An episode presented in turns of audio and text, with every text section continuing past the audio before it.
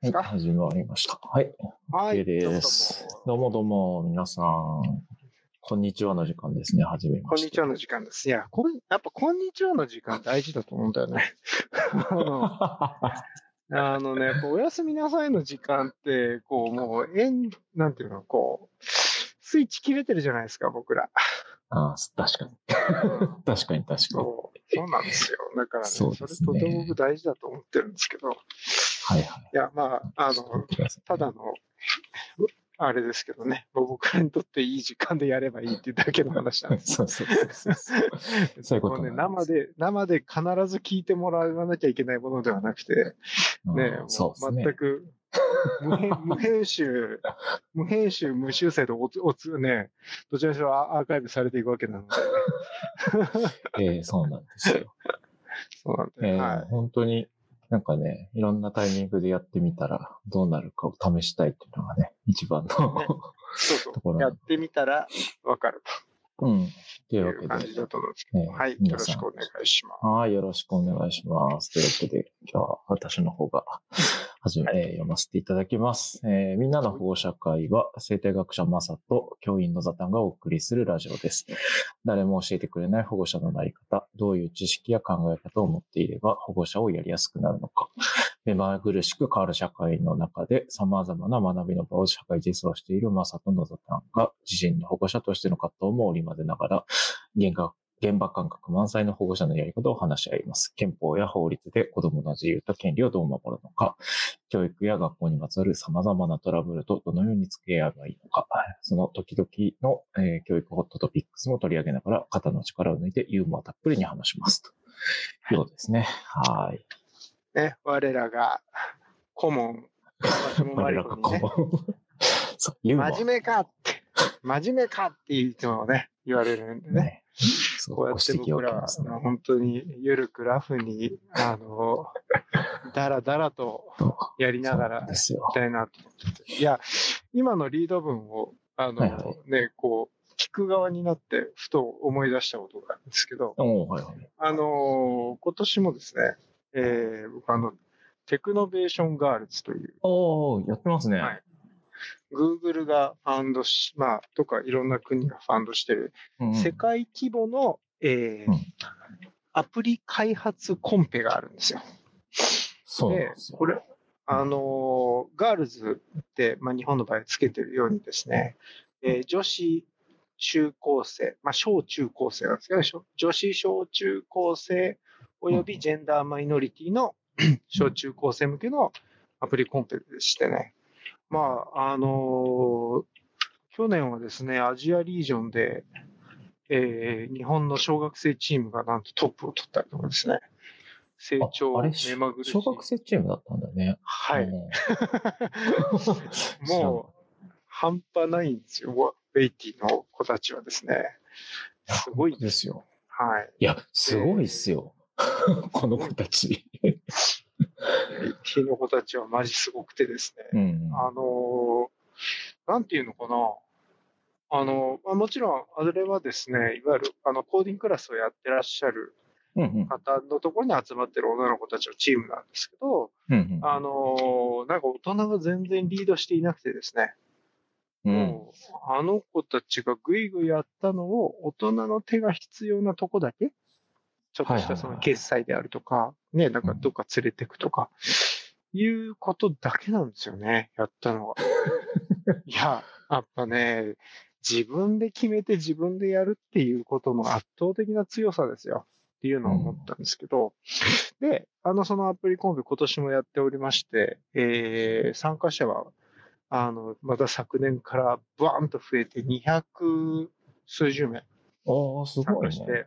はい。で、あの、今、で、僕はその、えっ、と、しる白川ねねって僕のパートナーとですね、はいはいはあの、一緒に、えービジネスというか、アントレプレナーシップコンのプログラムを実施しているんですけど、まあね、はい僕らのプログラムがどういうものかっていうのはもう、い。ヒーローメーカーズに出たことがある。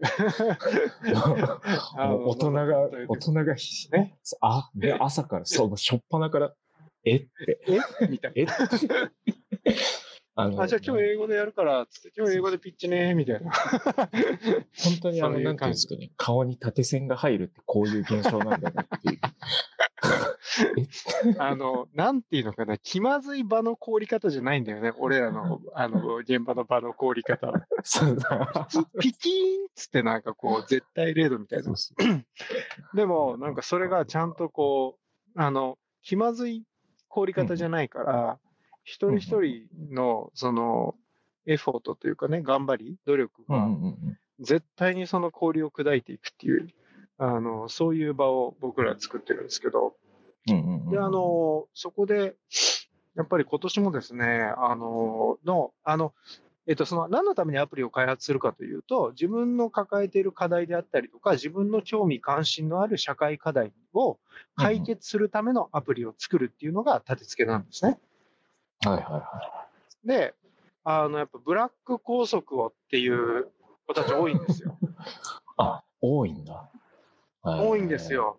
で、去年も学校系はたくさんあったんですよ。生徒の意見が先生に届くようにとかなってんだけど、うんうん。まあやっぱりその世間の中でいろんな形でこう、あの、なんでしょう、えっと、取り上げられてくると、やっぱりちょっとこう、なんていうのかな、あの、もう、ちょっとこう攻撃性が上がってくるというかですね、あの、もうマジもう本当ブラック拘束だけは許さねえみたいな、結構前のめりの感じのものがあって、で、やっぱりこう、わかりやすい言葉って怖いなってすごく思ってるんですけど、はいはいはい。僕らも、あの、マシモさんと、あの、法務部の方で、民保護法務部の方で話をさせてもらって、うんうん、えー教育裁量の話であるとか、ありましたね。うん社会通念の話であるとか、うんうん実際に校則をガチガチに、その、設定すること自体は何の違法性もないとか。っていう話とかってあるんだけど、いやー、やっぱり怖いなと思ってて、もうなんか多分ね、片っ端から校則は違法だぐらいの感じにやっぱなっちゃうんですよ。ああね、そうそうそう、ね。やっぱりなんかこう、いや、これは全然教育的じゃないっていう風になった時に、うんうん。あのー片っ端からそういうアティチュードになってしまったりっていうのがあって、うんうんうんそれがちょっと怖いなーって思っててですね、まあ、この前の法務部のリンクを彼らには送ってですね、うん意外とみんなのあの壁になるのは教育裁量と社会通念だよっていうね。うん。で、その教育裁量と社会通念っていうのは定義があるようでないじゃないですか。うんうん関わる人によって、もう目まぐるしくそれこそ変わっていくわけですよ。よ。うん。だから、なんか、あの、本当にそのぐらいうん自分の目の前の世界はダイナミックに変化して変わり続けていってるんだっていうところを、うんなんか少し意識してもらえるといいのかな、なんていうことをね、やっぱこのみんほごとかも通じてですけどね、うん。思うんですよね。なんかこう。本当だよね。いやー、難しいよね。でも Technovation Girls の子たちはすごいよね。うんあの、こ今年も今年度も多分、ね、いろいろ 相談、の、そううん、もうです。来てます？もう来てますか？もうすでになんか、こうなんか、まずツイッターのフォロワーが増えるっていう、増えるね。不思議な、ね不思議な挙動が起こるんですよね。なんだろう、こう急になんか増えたぞみたいな時に、プロプラン見ると DM が来 TG2023 って書いてあるんだよねそうそう。そう大体ね。で、DM がちゃんと来て、うん来てね。で、でもね、僕、きょ去年も本当にすごいなと思って、僕ずっとこれは言い続けてるんですけど、その、はい。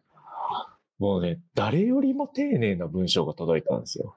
去年。はあ。え？と思って、うん。こんなに丁寧な DM は初めて受け取ったぐらいの 丁寧な DM が来て、和紙に毛筆で書いてあるが、あのぐらいいやいやあれこれ SNS の DM だよなと思いながら、でもなんか、でね、メディア系の方からの問い合わせとか、もちろん DM でうん来ることもありますけど、うんうんうんいやそれと同等かそれ以上にすごい丁寧で、で、なんかインタビューしたいですとか。協力してくださいませんかってあって、協力するんです、したんですよ。うんうんうね、ん。何件か。うん。まあみんな丁寧。みんな、えーすごくちゃんとしているっていなるほどう。ね。もうびっくりした。オンラインのそのインタビューもめちゃめちゃ丁寧だし、うん。えー、って。これ、いやー、やっぱね、軽々と上回ってくるわけですよ。いややっぱり、ほんとっすよ。やべえと思でわ。なんかそれはこれは大人とか子供っていうことではなくてですね、やっぱりね、うんうん自分で決めて自分で考えてやったことっていうのは、丁寧になるんですよ。いやいやなんか、やっぱり、何やりなものってあるけど、やっぱりやらされてんだよね。だってさ、やっぱ、なんか心底自分がこうの心がこう訴えてることに、こう、なんか雑にはやんないよね、人ってね。ええほんとそう、すっげえ丁寧だった。だから、だから本当す周りの、何、高校生たちの勧めたし、うんうん。ね、じゃあやったらいいよとか、参加してみるといいよ、みたいな。で、なんか去年も出てた子が、今年もやってますとか、連絡くれたし。うんなんと、リピーターがね。リピーターがいるんだ、みたいな。リピーターってすごくない？本す当に。ごいよね。リピーター、そしてかつ、去年の参加者が。今、インターンって形で中でスタッフやってくれてるんですよ。ああ、すごいね。もう、エモいが過ぎるだろ。エモいね。エモいが過ぎるわけよ。だってさ、いや、そんな嬉しいことないでしょ。だって去年はね、さ、ほんとほんとチーム何々の誰々だった子がさ、ね TG の、TG の運営の誰々になってさ、で、こう、連絡来るわけじゃん。前もさ、来た連絡はさ、いや、すいません、もうちょっともうピッチよくわかんない。マジ助けてください、みたいな。おー、すこすこみたいな感じ。ねなのにさ、よねいや、チーム何々とチーム何々が、ちょっと今、あの、ピッチのとこで悩んでて、って言って、で、アドバイス取られてるんですけど、みたいな。で、であなたどどう思うの？って言ったら、もうちゃんと俺らの教えが入ってるわけですよ。だからいらないのよ。だから大丈夫。もう自信持って、もうんうんう、ね、あれ、あの、あの、地獄の4日間プラスす4ヶ月を生き延びてきてるんだから大丈夫だから、つって。大丈夫ですって言って。そうね本当に。いやー、すごいすごい。いや、マジすごいと思うよ。だって、マサネネのあの、よ、4日間って、僕、僕はほら、もう聞いただけでちょっと鳥肌が立つやつだから、大人でも耐えられないっていう。うん、マジいやで。いや、本当にきっと同じことやってんだろうなと思うし。本当に。いや、でもそれをやっぱオンラインでね、200人近くの、あの、小中高生っていうのは、やっぱり、こちらもパワーがね、やっぱり、うん。すごくかかるんだけど、うんなんだろう、とてもいい時間だね。ありがたいなと思って。いやー、うん本当ですよね。いや、素晴らしいですね。いや、そんな、そんなのが始まっだからたんで、すね。なんか本当にその、うん。うん、そうそうそう。なんか、なんか、すごく、多分こういう民保護みたいなうんこととかもですけど、うん、あのなんていうのかな、えー、問題を見誤らないということがすごく重要だと思うんですよね。うんうん。これ観察力だと思うんですけど、うん。多分彼らもまたブラック拘束に対してすごくいいアプリを作っていって、アプリを作っていく中で問題の本質をより理解していくっていうところなので、現時点で彼らが理解している必要はないんですけど、うんやっぱり僕らは、その、あの、多くの場合、みんな問題はもう決まっていると思っていて、それに対する解決策を考えるっていうことを、あの、多くの場所でやってますよね、社会人もね。でも、問題解決策を、の矛盾点みたいなものをついていくと、自分たちがも問題設定を見ああの誤っていたっていうことに多くの人たちが気づくわけですよ。うんうんうん。で、僕はよく言うんだけど、その、複雑な問題は複雑だから複雑だって。難しい問題は難しいから難しいんだってうん。言うのね。で、複雑な問題を簡単にっていうプレッシャーすごくあるよね。簡単に説明してとか、わかりやすくみたいな。わかりやすく。それが問題の本質をねじ曲げているっていうことに僕らはどこかで気づいた方がいいんだろうなと思うんですよ。いや、そうだよね。なんか、わかりやすくって言ってる瞬間に変わってくるもんね。変わってる。だって、やっぱりまあ僕は生態学者だからさ、一つの関係性も落とせないわけよ。自然を見るときって。切り取れないい。切り取ったらはい問題がすり替わるから。だから、うんあの、山、山の上で切る木を見るときもさ、うんうん。その木と、木。その周りと、その周りのその周りと、その周りのその周りのその周りとって言って、もうね、切った、切れないわけ。で、もちろん、じゃあって言って、その状態で、こう、すべてをこう認知できるわけではもちろんないわけなので、うんだから、その、あの、なんていうのかな。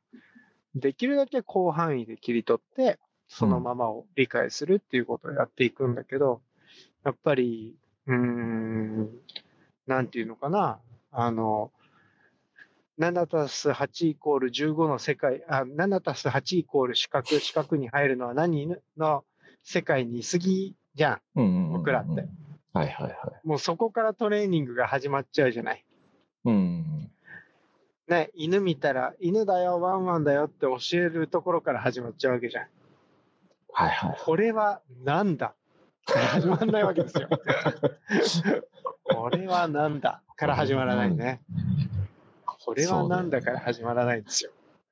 いや、まず自分の持ってる知識から、うん、もう類型化して当てはめるっていうことをしちゃうんですよ。うんそうね。これは何なんだっていうところからやっぱり僕らはうんスタートする必要があるんじゃないかなと思ってるのね、常にね。そうしないと多分本当に見誤っちゃう。いろんなことを。うん。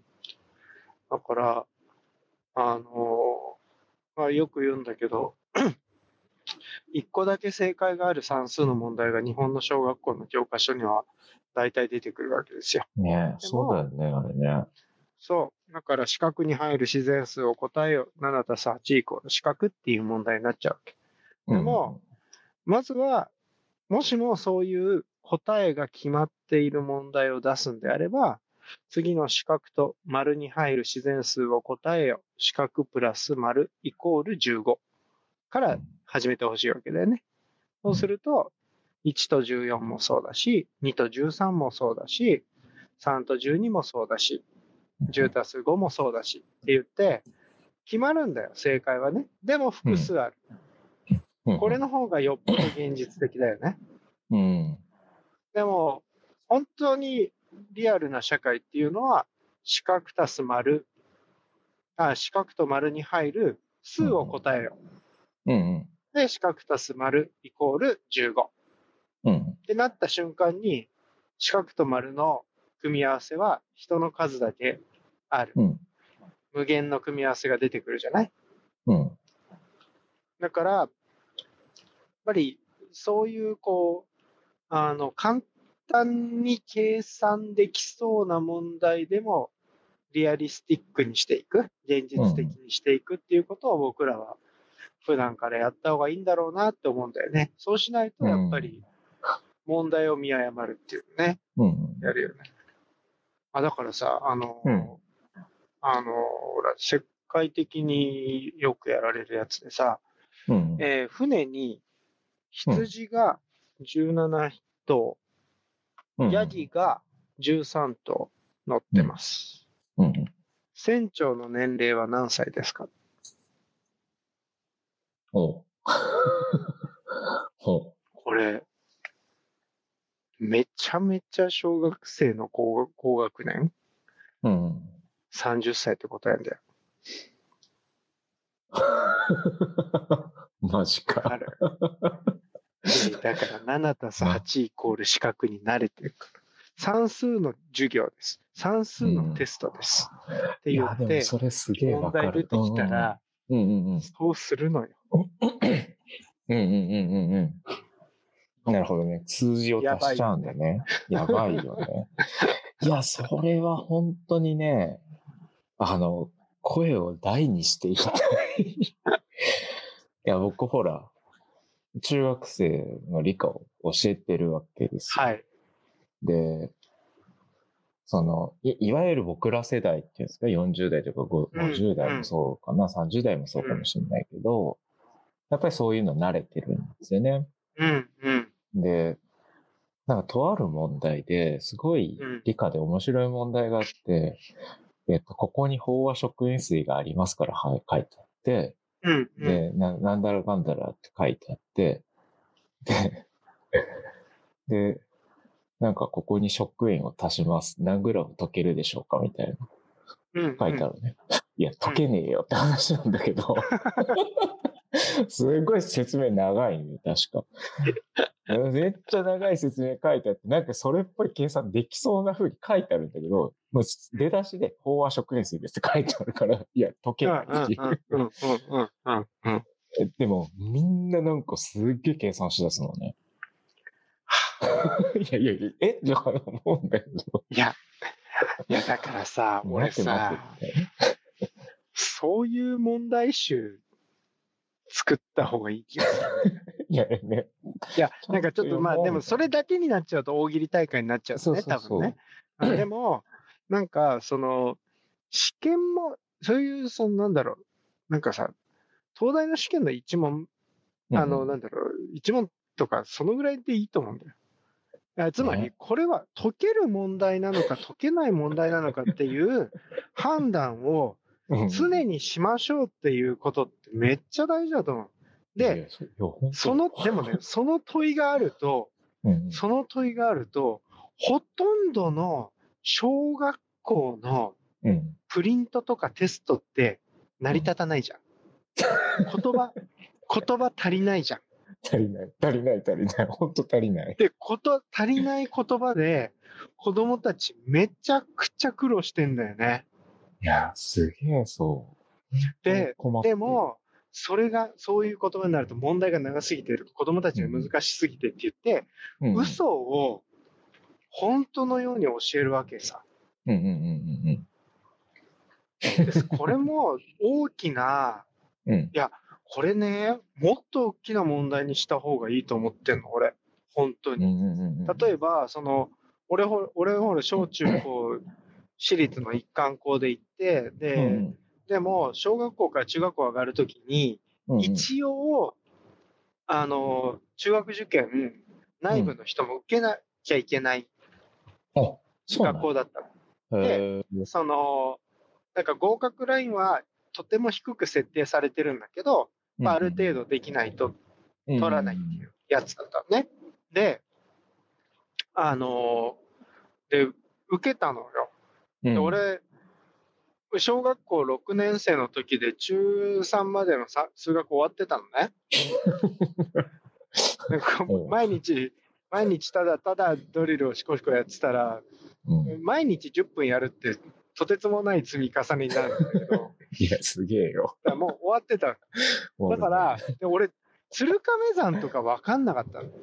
ああ、はいはいはいはい。わかんないよね。鶴亀、そう、分かんなくそて、でで学校で、学校で多分教わってもないと思うし、その、うんうんあの別に鶴亀山ってほら、いわゆる指導要領的に教えなきゃいけないことじゃないじゃん、学うん。校で。ないない。うんあれって塾とかの話じゃん、言ってみれば。まあ、算数レベルでわかるよね、みたいな話、そうそうそうそうそうそう。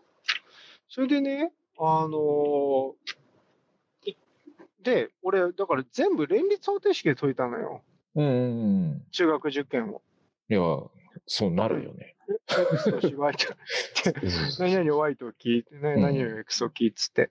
でも、超ちょろいじゃんと思って、したら、うんあの、いや、もう、だからなんか先生、俺ちょっとさ、算数を俺100点だったな、すよ、みたいな感じで、うんね、あの、痛いけな瀬戸少年が言うわけですよ。そしたらさ、なんか、うんうんいや、ちょっとあれはね、お前ほとんど罰だったっていう感じで言われたの。ああ、なんかそういう時代だったね。うん、そう。いや、だから自分が知っているっていうことが肯定されない世界なんだよ。いや、本当だよ。本当だよ。やばくね？だって、や、うちの息子もさ、やっと、やっと自分の名前漢字で書けるってこの前言ったうわ。わ。意味わからんやつね。いやいや、お前、ほんと、いや、仮に、お前の担任がそれ直しに来たら、いや、あの、いや、まずは出るから、まずは出るとこ出るから、まあ、よ、ちゃんと言えよ。いや、自分の名前を書くっていうのはとても大事なこと、行為だから、も そう書けるんだったらどんどん書きなさいって言って。うん。でもさ、すごいよね。あれも、本当に。いや、すごいよね何やらかしてくれてんだって思うよ。あれは本当やめてくれって思う。マジで。さあ、なんか習ってない漢字は読めない。いや、もええうあれ、あれやめよう。習ってないから何々できないやめよう。習ってないから何々できないをやめようよ。本当に。本当にそれはさ、あの、何？ずーっとそれ引っ張ってくるからさ、ずーっと言うじゃん。そう、え本当高に。校になっても言うんだよ、それ。先生、それ習ってませんって 言うんじゃん？だし、なんか逆にもうそこまで来ると、頭固まっちゃってて、習ってないと受験できないみたいになるんですよ。はいはいはいはいはい。でもさ、だって僕、あだから僕なんかで言ったら、別に僕、学校では物理をやってなかったけど、うんうんうん。でも別に自分で勉強してたし、うんうん。やってるわけですよ。だから別に問題解けるじゃないですか。うんうん。だし、なんだっけ、現代社会だっけな。なんか、あったんでね、僕らの時は多分。で、今もあるのかな。で、授業、うなかったからさ、そもそもじうん現代授業っていうせ、えー現代社会という授業設定なかったから、やってないけど、別に、えっ、と、センター試験を受けていいわけじゃないですか。うんうん。で、公務員の時間空いてるから、なんかどれか受けとこうみたいなので、うん現現社受けてたし、で、ある程度点取れるしさ、勉強してたら。そ。で できんじゃんと思うんだけうんど、うん。なんか今の子たち、なんか習ってない教科はできませんみたいな。言っちゃうんだよね。言っちゃうよね。言っちゃうマインドになってんのよ。やばい。それはそれはやっぱり、大人が引き起こしてると思う。いや、いや、と思うよ。俺、本当に思うよ、あれ。システムが引き起こしていることだと思う。だって、うん。だって、習ってないから書いちゃダメみたいなのって、でも、いつの、いつの頃からか撤廃されるじゃないですか。いっぱいされますね。だって、中学校行ったら多分、無視でしょ。そんな本当にそう。本当にそそうそうう。う。ん。だって、だって、俺自分の名前、え？僕の名前の漢字が出てくるのか？っていう感じだしさ、どこで出てくるのかわかんない感じとかあるじゃない。じゃあいつ、いつ、いつ習うんだよ、みたいなのとかさ。だからさ、でさ、なんで、なんで、こっちが、要するに、世界のことを知ろうって言ってんのに、知ってる側が配慮しないといけないのかがわからない。わかんない。いやだってなんでさ、うちの、例えばさ、うちの息子とかさ、むちゃくちゃ本読むわけよ。あもめちゃめちゃ漢字知っちゃってるわけ。あ、いや、知っちゃうよ。知っちゃってるんですよ。知っちゃってることを、あいつでもさ、その、まだまだ、こう、なんだろう、ある種余裕があるからさ、うんうんうん。あの、なんか使い分けようとしてるわけ。あーうんうんうんつまり、いや、あーとかって言って、俺がバババってなんかこう、一緒にや、ね、やってる時にさ、うんうんその漢字はね、ちょっとまだ使っちゃダメなんだよね、とかって、おうおうおうおうおうおうおしいんで。来たな、みたいな。なんだ、もう、あれか、もう、もう学習指導要領お前読んでる口か、お前、みたいな。いや、ほんとさ、なんか、常用漢字知ってて、うんうん、それを書いて、まだ習ってませんって小言言われるとか、うん、クソだぜ。本当に。いや、辛いよ。辛いよね。どこマジで、誰がさ、ものを知るっていうことの喜びをそれでさ、味わううん言うじゃん、ものを知る喜びを知ってほしいとかさ。言うね言う。じゃん、あの人たち。めっちゃ言うよね。言う言う。マジ言う。ほんまにじゃあ。なんで、なんでそんなひ、そういう人たちにさ、なんかさ、なんか、いや、瀬戸さんは英語の、なんだっけ、俺英語の授業入ろうとしたら、うんうん。瀬戸さんにお見せできるような英語の授業ではないので、お見せできませんって断られたことが、某経験ではよくあったよ。おーマジか。うん。めっちゃありました。あと、あの、生物の授業も入れてくれなかった。あえ俺、教員免許証って持ってる方がやる授業っすよね、きっとね、そうそう。で、で、逆張りで、うんその、あなたは博士号は持ってるかもしれないですけど、うん、教員免許ないので、立っていただくわけにはいきませんって言って、いやおかしい。向かって言われたこともありました。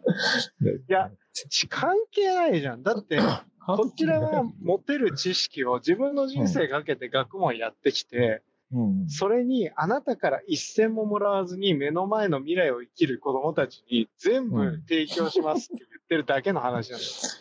であなたももちろんそれは教員は仕事でやってるかもしれないけど、でも今まで学んできたことを出し惜しみするためにそこに立ってるわけじゃないっすよね、と。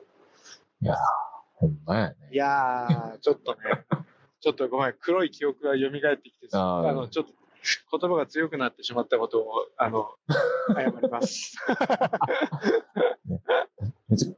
対立したいわけじゃないんですけどね。いや、全然、いや、だから、ね本当はそう、いや、もうね、あの、なんか、いや、本当に死ぬ気で学んできたんですよ。うん、いや、そうだよ。いや、本当に、あの、お金払って、うん、学位買ってないんで、僕の場合。もう、トゲのある発言の気がする。本当、いつ何時成果が出なければクビになるような環境で、うんそうだよね。でもそこでこう、やっぱり、あの自分の知りたいこと、うん、そして、うん、と解き明かしたいこと、うん、そういうものに対して、もう、超真摯にやってきただけだから、だから、なんか、いや、その、例えば自分の研究結果をさ、うん。誰かに奪われるとか搾取されるとかっていうことに関しては、うん。徹底的に戦うけれども、うん、目の前にいる小学生や中学生や高校生や大学生に、うん、その発見したこと、いや、そのプロセス、もう出し惜しむ気なんかないわけよ。いやね、そうだよ。ででさ、結局それ習ってませんっていうのをうん。言い訳にしなきゃいけないぐらい、すいまん。せん、それわかりません、教えてくださいが言えないうん、世界になってるでしょ？はいだってお前こんなのは小学校何年生でやったことだろうとか、昨日の授業でやったんだからって言って、いやもう教えないみたいなことって平然とやってくるじゃん。いやー、ある。あるお。かしくない？学習権の侵害だし、うん。教育義務の放棄だよね。不履行だよね。うん。いや、そうなんだよね。だから、いや、わかんないのを聞きに来るのは別にいいと思うのよ。うん。で、で、なそこでのやりとりっていろいろあるじゃん。うん。なんか、わからない。わからないけど、例えば僕、授業でよくやるのは、隣の子がやってるとするじゃん。うん。うん。でも、僕に聞いてきたりするわけ。何をやったらいいんですかとうんか。。いや、それは隣の子に聞いてもいいんじゃないって。いうのはあるじゃんその状況として。あるある。大いにある。だって、隣の子がやってるよって。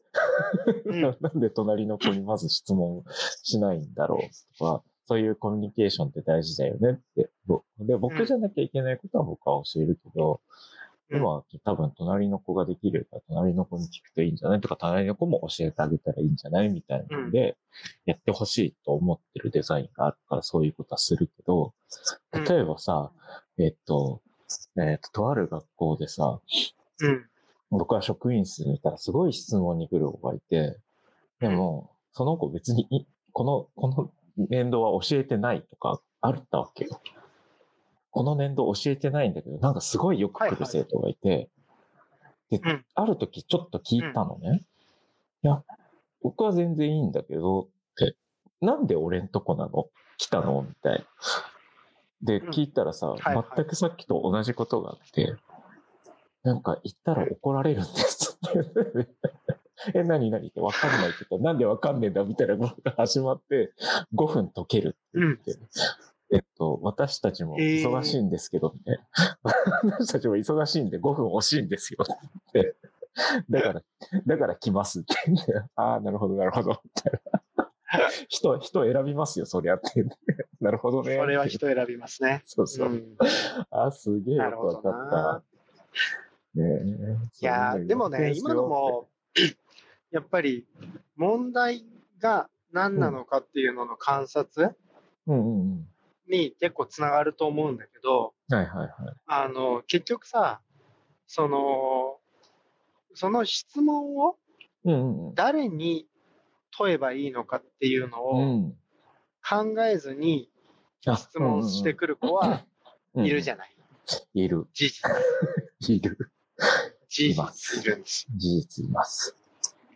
だからその辺はやっぱり結構重要なポイントかなとは思うっちゃ思うかな。なんかね、うんなんかそれも、そこも本当なんか大事なことだよなって思うんだよね。誰に聞くみたいな。何を聞くも大事だけど、誰に聞くとか。うん。で、なんかそれも、やっぱりなんかどうしてもさ最初の話に戻るけど、教わ、うんお教えてくれる人が固定化されてる。ねはいはいはいはい。大人、大人じゃないか。まあ先生なのかな。先生が教えてくれるものっていうマインドがこびりついちゃってるから、はいはいわ。かんなくなるイコール、わかんなくなったイコール、先生という人に聞くみたいな。うんうんうん。だからそれしかできなくなっちゃってる気がするんだよね。そうだね。そうそうそう。いそれあるよね。や、だからそうそうそう。ほんとなんかすごい感じだよね。いやー、根深い問題っすよ。いや、もったいないんだよね。いや、もったいないもったいない、本当に。だって、なんか、うん。なんか、そその人に聞かなきゃできないと思い込んじゃってるから。そうなんだよ。そうそうそう。でさ、その辺のストレスがあまりとコストがあまりにもかかるからさ、うんうん。出ちゃうわけじゃん。そうそうそで、ファクトチェックとかそういうことを一切学ばずにググっちゃうから、う。自分の中に徹底的に間違ったものがどんどん積み上がっていくっていうことが起こってしまったんでしょ。疑わないもんね、なんかね。うん。そうするとね。なんか先生が言うことも疑ってほしいんだけどさ。そうそう。あ、で、あとは、先生もわかりませんを言おうだよっていうことよ。うんうん。だって、あこの前ね、ちょっとあのうんある林学博士と一緒に、うんうんあの山を 一緒に登って、うん。あのうん。うん。参加された方にこうツアーをしてたんですよ。うんだから、彼は、まあ、うん。植物とか植生の話をうん。プロ視点でずっとしていて。で、まあ、僕は昆虫と土と微生物の話を、それに、こう、まあ、あの、かぶせていくみたいな、うんそういう感じでね、あの、まあ、楽しい時間を過ごしていたんだけど、うん。で、まあ、僕らが最初に言ったのはさ、もう、あ、もう要するに参加者二十何名いらっしゃったんだけど、うん。もう皆さん、こう、ある種手ぐすね引いて待ってるわけ。これも聞いてみたい。あれも聞いてみたい。みたいな感じ うん。で。で、あの、もうそれはもう、あの、当然の権利だし、当たり前のことなんだけど、でも、あの、まずやっぱりお伝えしたのが、僕らが知ってる、っていうか、その科学そのものが分かってることっていうのは、うん。えーおそらく世界の0.01%ぐらいですと。で その中の、あの、まあ、ちょびっと僕ら知ってるだけなんで、だいもう、もう、あの、明日には全部嘘かもしれないんで、よろしく。どうぞ、みたいな。でもね、やっぱりサイエンスに真摯であるってそういうことなんですよ。うん。なんかだよね。うん。あの、今この瞬間を徹底的に信じるということと、うん。今この瞬間を徹底的に疑うっていうことが、うん。両立してる状態が、サイエンスに真摯な状態なんですよ。なるほど。だから、なんか、あの、それは、ある種、こう、姿勢として、アティチュードとして、伝えて、もっと伝えていっていいんだろうなっていうのをね、感じてるところなんですよね。だね。うん。いやー、なんかね、すごいそういうことを思うし、でね、やっぱりなんでだろう、どうなってんだろう？ん。う、もう、これはまずいんじゃないか、こんなことした方がいいんじゃないかっていうような、あのーやっぱりことって思うから、うん。ね、それをこうやっぱり、ね、大人が後押ししていくっていうようなことってうん。大事だよねっていう、そういう記事を、あの、野田さんがピックアップしてたあんですよ。あ、ねうん。これですよね。うん。いや、なんか僕はすごいこれ、ちゃんと、いや、教えてもらったんですよ。これ、展示 .org の人に話す機会があったので、うん。だからこんなプロジェクト今、なんか署名あるんですよって言われたんですけど、うん。うまあん。給食の牛乳めぐり、小学生が区長、区長に直談判、背中を押した担任の言葉だっていう。いや、本当になんかこれ、小学校3年生が、うん。あの、えー学校給食の紙パック牛乳ストローの廃止を求めて、えっ、と、オンラインで、えー署名を集めて、それを区長と区の教育長に提出したっていう、まあそういうニュースなんですけど、なるほど。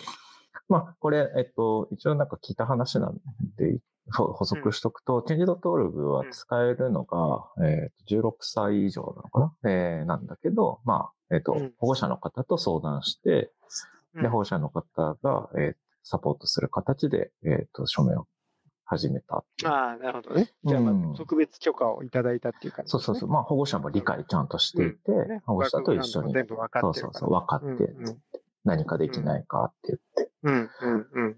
いやー、で、この子がやってることやっぱり、ね、自分の問題にしてるじゃないですか、そのプラスチックがね、多分、えー小学校の授業でね、知ったんでしょうね。授業を使って、いいい経験だと思うし、うん。で、その時に、なんだっけ、まあ、プラスチックとかいっぱい出てくる。で、うん。ね、ふと、ふと、毎日の給食に出てくる、これプラスチックだって気づいて、ねもう S、多分 SDGs の流れでさ、もうそういう話バンバン聞いてさ、で、そう彼女。プラスチックの海の絵本も読んでさ、そうそうそうそう。そう、2050年の、にはもう本当ね、海洋生物と、にもう、その海の中のプラスチックがあって、で、まあ、正直ね、僕は今も海のそばにあの住んでて、あそうだよね。うん。海にもぷかぷか浮いてるから、うんいや、まあ、実感としてあるわけ、こっちは。ひどいのよはははサップ漕いでても、うんもう漕いでる間に、自分のボードの上にマイクロプラスチックが溜まっていくわけ。水パッシャン、水パッシャン来て、そうだよね。あいや、すごくないっていーう。うんレベルなんですよ。正直言うと、うんうんうんこれって。はでも、あの、わかんないっしょ。はっきり言ってって思う。でも、い。うん。あの、そこにいたら、だから僕が当事者意識持つのは当然なんだけど、うんうんそうじゃないと、うんなかなか難しいだろうなって思うんだけど、ねでも、、想像力でさ、うん。彼女はさ、そこ全部ある種補ってさ、そうだよね。あの、圧倒的な共感性を持ってさ、いや、うんこれ、マジやばいっす。つって。で、ほんとなんか、いやいや、じあのもうなんか牛乳飲むの大事だけど、いや、プラスチックとかやってる場合じゃないし、うん瓶で届けてもらって、僕らが、あの、自分たちが、あの、コップでやればいいだけだよね、みたいなところにちゃんと行ったっていうのが、ね すごいよ、ね。めちゃくちゃいいなと思って。うん。いやーだって、なんだろう。なんかこの、えね、最初なんかこうコップで飲むとか、うん。いろいろこう行動してますっていうのも記事になって、うん。でも、なんかいろいろやってみてるのがいいなと思うんだよね。じゃあ、ストローなくしてもいけるんじゃないみたいなのを、うん。えーコップで持ってって、なんか有志でやったら、すごいよね。書いてあるのがさ、このコップ習慣って言って、コップを持って行って、3週間で1500本ストローの削減に成功したとか、うん。うん。うん。うん。で、まあ、あ洗うから水道代の負担がかかるね、みたいなことにもこううん多分気づき始めて、じゃあ次どうするんだっけ？とか、ね、水ねよ、より深めていったら、じゃあこの洗った水ってどこ行くんだっけ？みたいな話にもなる。それですよね。僕がね、プラスチック料理の、うんうん。あのーリサイクルうんうんうん。を、やっぱりみんながむやみやたらに言うときに、やっぱきちょっと気になるのはそれなんですよ。いや、俺もすごいそれ気になるもん、いつも。だってさ、洗っとるやん。もともと、あそう、もともとオイルからできてるわけじゃない。そうそうそう。もともとオイルからできてるものは、油との親和性が非常に高いわけですよ。だから、そうそうあの、いわゆるこう外食とかさ、お弁当とかの容器を、うん。油が取れた状態まで洗うって、すげえ水と洗剤使うのね。いやいや、そうだよ。そうだよ。で、じゃあ、その、その水を水道、下水処理場で処理して、川に流す。うん、っていうのの処理にかかる燃料代と水道代と っていうのを考えたときに、そのプラスチック容器って普通にゴミで捨てた方が良くないですか？みたいなこととかね。そう。やっぱり問題を、これもやっぱり問題をうん。分かりやすく簡単に言おうとした結果の起こってることなんですよね。いや、めちゃめちゃそうだよね。こんなに簡単じゃないんですよ。いや、うん。だってさ、いつも、うん。いつもっていうか、そのプラゴミって分けるってなった時から、その、洗いましょうみたいな、洗って出しましょうみたいなうんのが、うんうん。あたかも当然かのように言われていて、もちろん、なんていうの、プラスチックが、えー再利用できる状態になることは望ましいのは、それは分かっています。分かっている前提で話をしたいんですが、えっ、と、汚しているものを洗うっていうことで、皆さんのご家庭で使っている合成洗剤というものが分解するにはどれくらい大変なことかはご存知ですかっていう 議論は、そこに乗っけちゃいけないんですかね？と思うんだよね。そうなんですよそうなんです。本当にもうまさしくそれを専門で僕はやってきたので。うん。いや、本当にそうなの。だから、使ってるやつはさ、みたいになるよね。だからもう、なんか、石鹸と洗剤の定義から。うんうんいや、本当そうですよ。いや、だからさ、いや、窒素とリン、あれ？すいません。そうそうを引き起こしてますけど、大丈夫ですか？そうそうそう。いや、本え当だね。ななんかもうめちゃめちゃタイとか、あの、養殖のところにあなた被害を出してますけど、大丈夫ですかっていうのは、やっぱりね、そこは、突っ込んでいっていいんじゃないのって思うんだよね。いや、でこれがさ、なんか言えない空気になるじゃない？え、それ僕だけなのかな、感じてんのは。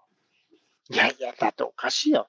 綺麗な、汚いものを綺麗にしたら、うん。ね、残り、の残ったもの全部綺麗だって思う思い込んでるじゃん。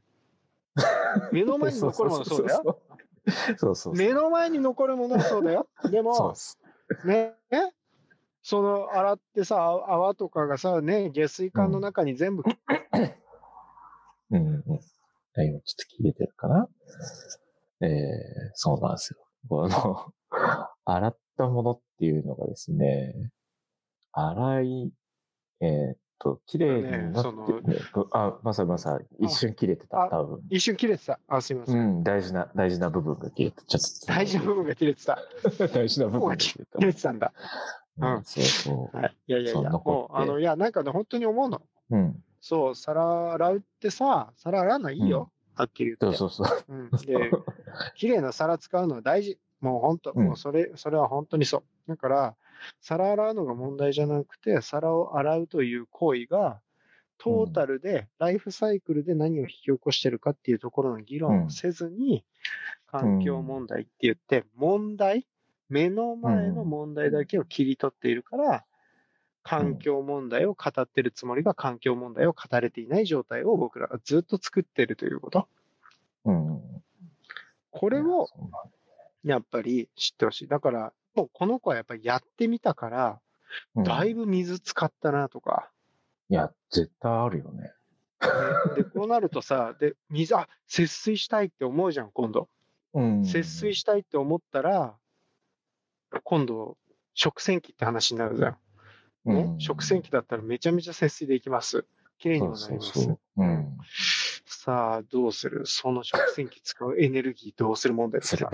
もう、あのね、もう全部が含めてる。で、それを解決しろなんて言ってないの。それを、いやいや、そう。問題の輪郭をはっきりと認識できていること。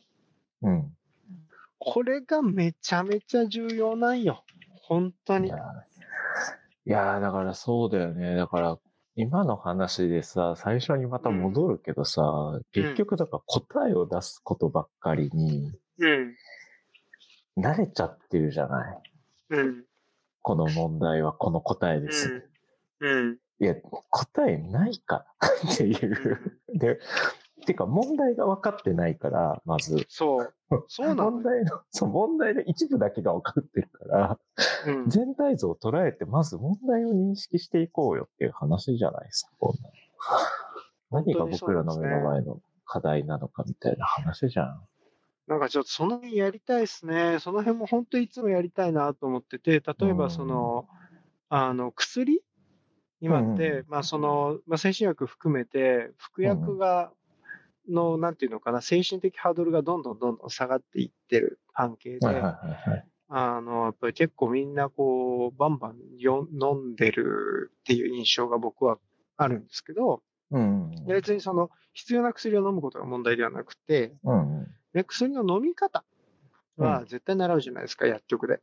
はいはいはでも、でも、薬の、あの、捨て方って習ったことあります？い。ああ、ないね。ないな薬の捨て方をい。うん。習わないんですよ。これ。めっちゃやばいです。めっちゃやばいです。お今言われた瞬これ間に、は、いや、やばいことを想像いっぱいできるね。できるでしょ怖いわ。そうだね。怖いんですよ。だってさ、ねああ、怖いわ。抗生物質、どうしてます？抗生物質、どうしてます？トイレに流しちゃったことある人いるんじゃないですか？そもそも皆さんの体に入った薬の、うん。傾向で取った薬のほとんどが、うんうんちおしっこから出てますね。そうだよね。うん。それで、今、うん水辺の生物に何が起こってるか知ってます？っていう話なんですよ。はいはいはいはいはいはいはい。今だから、あの、いわゆる抗うつ剤うん の、処方があの増えたことによって、うんえー下水、排水内に含まれる、うんあのーその物質が増えてるんですよ。そう状態になる。うんあの抗うつ剤の、要するに薬、薬、薬効というとあれですけどね、成分が。うんで、えーっと、カニとか、うん。エビとかですね。はいはいはああいう生き物の攻撃性がめちゃくちゃ上がってるんですよ。い。ほー。っていうところまで考えて僕らは 社会を設計しねえと、うんうんうん。いや、だから、やっぱちゃんちゃらおかしいんだよね。本当に。自分は環境にめっちゃいいことしてますっていう人、うん。いやいやいやいや、視野狭すぎじゃねって。うん。やっぱり思う。だから、問題は切り出せない。複雑なものは複雑なままうん。理解するっていうのを僕らは徹底して、真摯にやっていく必要があるんじゃねえかなと思うんですよ。うん。でも問題を知るためには、うん。その問題に、まず、コミットするっていうことをうん。しないとできません。だから、手触りのある学びをうん。するための機会を、保護者もうん。先生も学校も社会もうん。提供できる環境を作っていく必要があるし、提供できなくても、うんそういう意図を持っている個人に関しては、うん。まずはそれを後押ししていくっていう、それを基本姿勢にするっていうことが必要なんじゃないかなっていうのは思うんですよね。あそうだよね。なんか、このアクションがさ、例えばプラスチックのストローをなくそうっていうアクション一つで、うん。なんかすごく劇的に変わるわけじゃないじゃない。いきなり変わるわけじゃないですね。そうね、その、1500本減ったよとか、ね、数字は出てくるけど、いや、それで急に全部世の中が綺麗になくなるかっていうとそういう問題でもないし、うん。うん。だけど、なんかそれを言う人もいるじゃん、なんか大人で。なんか、そうですね。うん。なんかそれでなんかこの子供たちがやってることをさ、そんな、そんな意味ないことを、みたいな、もうつまんない大人いるじゃないですか。もう嫌なんだけど。本当に。いややれば気づくこといっぱいあるんだって言って、で、もっと悩むんですよ、そう。もこれはっ。と悩もうぜ。マジで。もっと悩もうよ。みんな。本当に思うもん。だって、そんなに簡単じゃないって。ないって生きていくのもさ、世界もさ。うん。だし、だってさ、僕なんかほら、理理科的な方に考えたときにはさ、うん。だってこんなプラスチックの、ここで取り上げられてるプラスチックは、基本的にポリエチレンじゃない？うん。そうだね。なんか炭素と水素じゃない？うん。もうもう燃えても二酸化炭素だしさ、うん。うん。二酸化炭素の削減って言われるけど、別にね、量、よく理解してれば、ね、うん。それは植物が吸収して循環サイクルに回せるものでもあるわけでしょ、うん。だからこれは適切に燃やしたら、だから実はそう、そう。これだけを燃やせば実は綺麗なんじゃないかみたいな。そう、使った分綺麗そうだよ。いいかもしれないんだよね。っていうだってことを、さ、別に塩化ビニ塩化ビニルをさ、バンバンそう塩ビじゃないんだもん そうそうそう、塩ビじゃないんだよとか、うん。なんかそうするとプラスチックに種類あるんだよねとか、じゃあこのポリエチレンってどこから来てんだっけって、うんエチレンってな何から来てるんだっけって言ったら、うん僕らの石油用製品を作るときに必ず出てくるもので、うん。これ空気中に放出していくのが本当にいいんだっけとか、うん。いや、これは商品にした方がいいんじゃねえかとか。延々と考え続けられるわけじゃないですか。延々と考え続けられますね。で、どこが答えかも分かってないからみんな手探りだし、うん。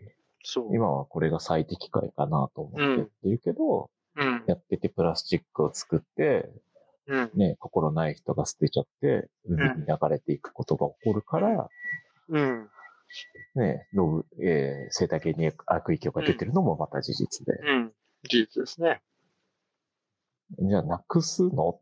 いや、なくすとまたって今元に戻ってどこに、どこまで戻りゃいいんだっけみたいな話でもあるじゃん、これ。で、なんかもう、プラスチック的なものができてくるだけで、それはそれで。問題をね、だからまず問題から逃げんなっていうことと、で。もう本当大人が問題からこうやって逃げ続けてるの見てっから、もうめっちゃ配慮してくれてるじゃん。子供ら。大人の不甲斐なさに。いや、そうだよね。もうさ、もう申し訳ねえなって思うところがね、やっぱありますよね。本当ねそうだ。から、一緒に考えるのがいい気がすんだよな、俺、本当に。そうだよ。いや、本当にそうだよ。考えましょうっていうことだよ。そうそうシンプルに。ねストローはね。ね、ストローはなくてよかったね、かもしれないしさ。うん。でも、でもストなんか、ローなくていいんだったらもうそれでいい。なんかストローなしで行くんだったら、じゃあもうそれで行こうよって。うん。うん。でも、もじゃあこれがほら、なんだっけ、スプーンの話あったじゃん。う、うん、うん、スプーンねみたいな。うん。これスプーンはちょっと話が別になってくるぞとか、そうそじゃあなんかしその震災があった時にとか、災害時にスプーン、食べるものどうします？とか、食器どうします？って、これを全廃していった時に作る会社なくなったらあなたたちはどうするんですか？とか、皆さう。ん。ポリ、ポリ手袋できますか？みたいな話じゃない僕らが全然それを同意すればいいんだよ。でも、ちょっと、いいっすねお。民保護ゼミ。日本語ゼミ。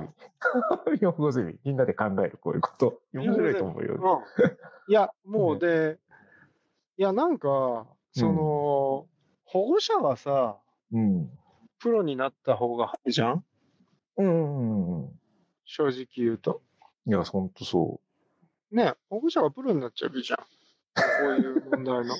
考えること。で、うん、そうそう。それで、あの、先生たち準備する時間ないんだったら、もう、うんうんうん。保護者が助けてあげればいいよね。そうそうそう。助けてあげた。それの方がいいんじゃないこれ。うん。勝手に思ったよ。でも、だってこれもそうだよね。保護者の人がうんなんかサポートしてくれて、うん。活動して、なんか一緒に、一緒にクチョンさんのところまで行ってあげてるんだよね、これね。すごいいいと思う。で、それを、うんほら、先生も邪魔しない？うん。先生もなんか、みんな変える、ね、いいと思うんだよね。俺誰にだって社会変える力があるって言ってくれるのはうんいいことだなと思うし、それをね、妨げないでうん。経験させてもらえてるっていうのはすごくいい機会だし。すごくいいよね。え、い学校ってこういうところじゃなかったでしたっけ？学校ってこれができるところですよ。大丈夫です。まだそれができる先生たちがいらっしゃるのでいる、んです。大丈夫で応援してす。、応援してください。はい。応援します。そういう先生たちの応援をずっとしている職業でもあるので。